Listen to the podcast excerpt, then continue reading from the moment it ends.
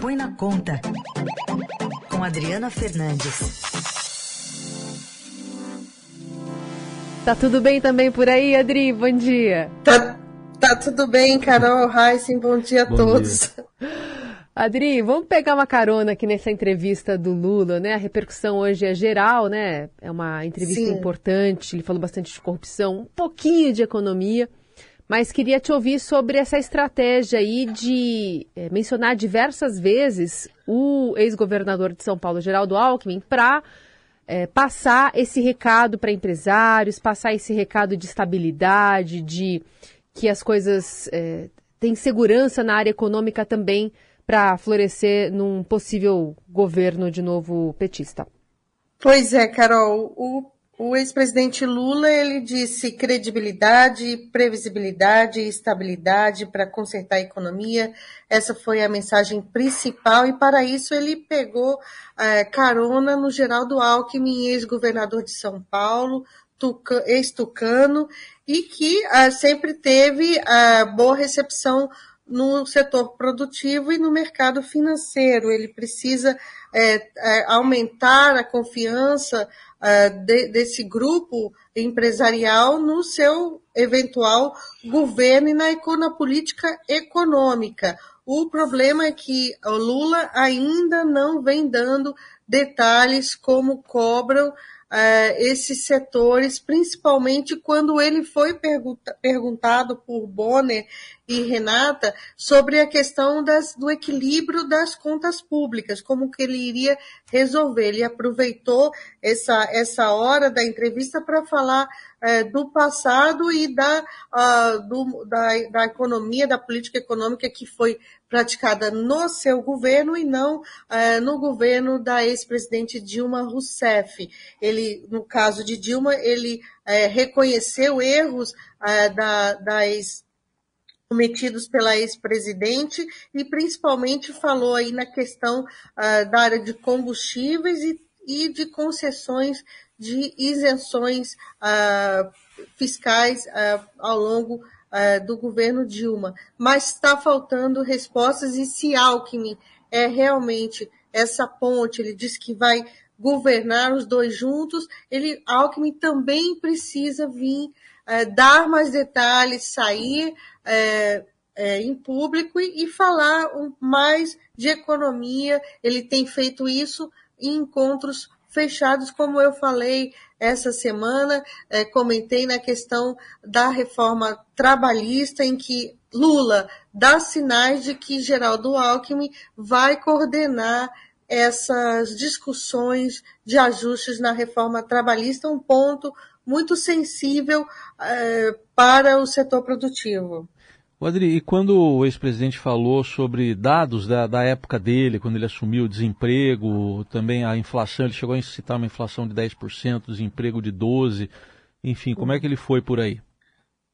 Ele foi, ele tenta, ele está tentando mostrar que ele pegou uma economia em situação muito difícil, a inflação muito alta, o que vai acontecer também se ele for reeleito, se ele for eleito, né, para um terceiro para um terceiro mandato é, e, e, tentou passar a imagem de que vai é, consertar, ele usou esse termo, consertar a economia junto com Alckmin, todo o tempo reforçando é, essa, essa, essa união entre os, entre os dois, justamente para trazer o apoio que ainda não, ainda é, ele não consegue, o, o, o mercado financeiro tem é, restrições, sobretudo o que fazer uh, com as regras fiscais, com o teto de gastos, já que Lula disse que vai revogar o teto, mas ainda não falou o que vai colocar no lugar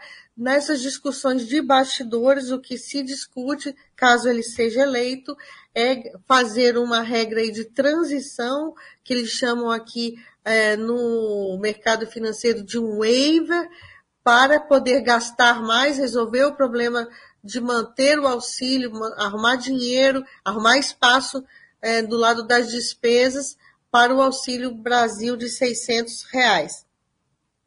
Bom, é, Adri, a gente tem o fact-checking, né, a checagem de todas as informações que foram ditas pelo presidente, pelo ex-presidente Lula no Jornal Nacional.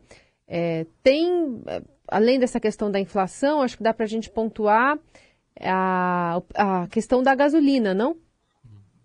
A questão da gasolina, ele, ele, ele foi bem é, enfático quando ele disse que é, que no caso da gasolina, o, a Dilma, a ex-presidente Dilma, cometeu, é, com, cometeu erros, ele disse a, a seguinte frase, cometeu equívoco na questão da gasolina. Ela sabe o que eu penso disso e eu acho que cometeram equívoco na hora que fizeram 540 bilhões em desoneração de isenção fiscal de 2011 a 2014 40. No caso, ele fala em desoneração fiscal, mas não é, é bem é desoneração, é subsídio que o Tesouro Nacional fez por meio de empréstimos. Eu estou aqui é, tentando dar uma explicação, ele falou em desoneração, mas foram subsídios é, que, por meio de empréstimos que o Tesouro fez ao BNDES e o BNDES emprestou para as empresas com taxas de juros subsidiadas. Ele não entrou nesse campo, é um ponto muito sensível e que sofreu uh, e que muitas críticas né, uh, do, de economistas.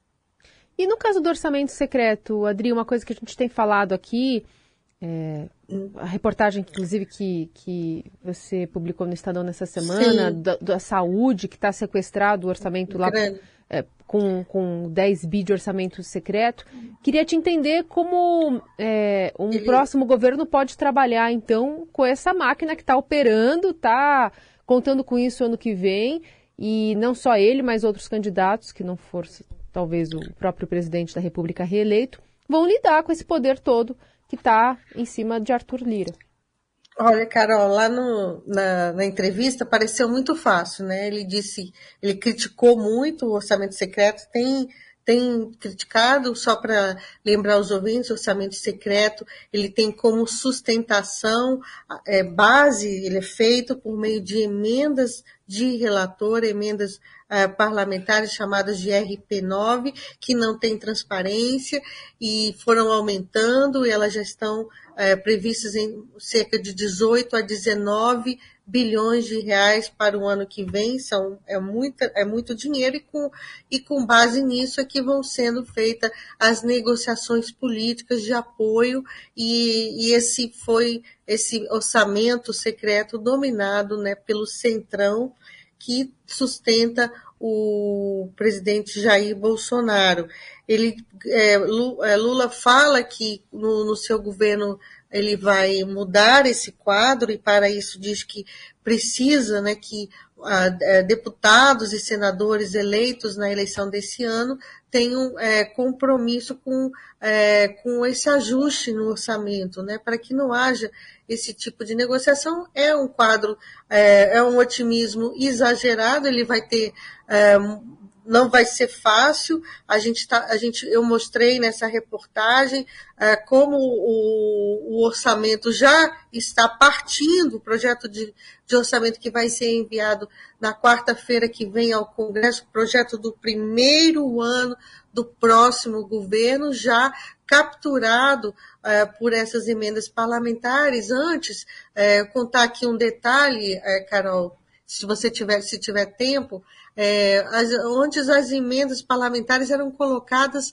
no Congresso Nacional, depois que o projeto é, de lei orçamentária é, é, enviado. Esse ano, por conta de é, mudanças feitas pelo próprio Congresso, conduzidas pelo presidente da Câmara, Arthur Lira, o, o, o orçamento já tem que sair do, do governo com essas emendas. Isso muda porque, no caso da saúde, o piso da saúde, que são o piso constitucional, que é o mínimo é, gastos em ações de, de saúde, políticas públicas de saúde, já sai com boa parte, com, já vai sair com essas emendas parlamentares de relator, compondo esse piso. O que acontecia antes é que lá no Congresso era um adicional. Então você já vê essa, essa captura, essa reportagem teve é, repercussão porque é um avanço. Cada ano é um passo a mais que, que, é, que se pega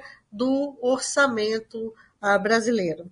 Só um detalhe que não está lá o Auxílio Brasil também, não, né? De, de janeiro para frente, não, né, Adri? Ainda. Não, não vai estar. Tá. Esse é um ponto super sensível na campanha do presidente Jair Bolsonaro, porque a campanha de Lula pressiona demais, diz que Lula, que Bolsonaro não vai é, manter o auxílio em 600 reais. E Bolsonaro é, inclusive, Lula repetiu isso na, na entrevista de ontem no Jornal Nacional, mas Bolsonaro tem um, tem, não tem espaço dentro do, dentro da, do, do orçamento para do lado das despesas para bancar esse aumento no ano que vem, porque esse ano ele está sendo feito porque, vamos lembrar, houve aprovação da PEC Kamikaze que, que afastou todas as regras fiscais para que esse gasto fosse feito, mas ele vai até 31 de dezembro.